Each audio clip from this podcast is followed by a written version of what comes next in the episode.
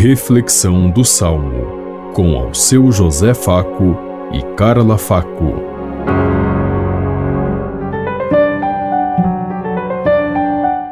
Paz e bem a todos os ouvintes que estão em sintonia conosco neste dia, na meditação do Salmo 23. O Senhor vai entrar, é o Rei glorioso. Ao Senhor pertence a terra e o que ela encerra, o mundo inteiro com os seres que o povoam, porque ele a tornou firme sobre os mares e sobre as águas a mantém inabalável. O Senhor vai entrar, é o Rei glorioso. Quem subirá até o monte do Senhor? Quem ficará em sua santa habitação? quem tem mãos puras e inocente coração, quem não dirige sua mente para o crime. O Senhor vai entrar, é o Rei glorioso. Sobre este desce a bênção do Senhor e a recompensa de seu Deus e Salvador.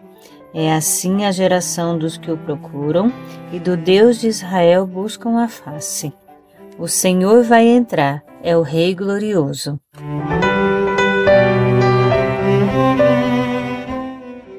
O Senhor vai entrar, é o Rei glorioso.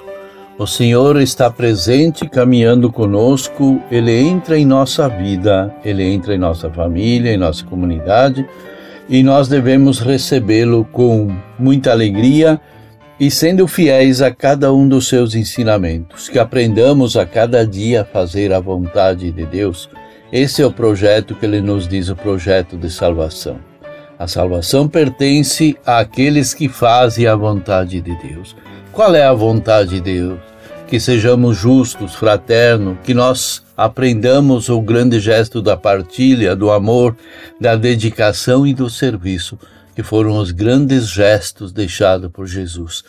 Que nós saibamos repetir e trazer presente a vida de Jesus no meio da comunidade, na nossa sociedade, onde quer que nós estejamos. O salmista nos convoca a cada dia ao retorno, ao encontro, à vida junto com Deus e com a comunidade.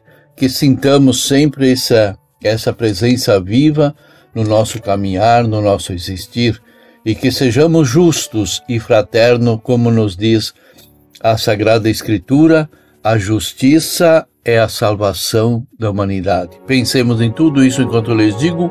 Até amanhã, se Deus quiser. Amém.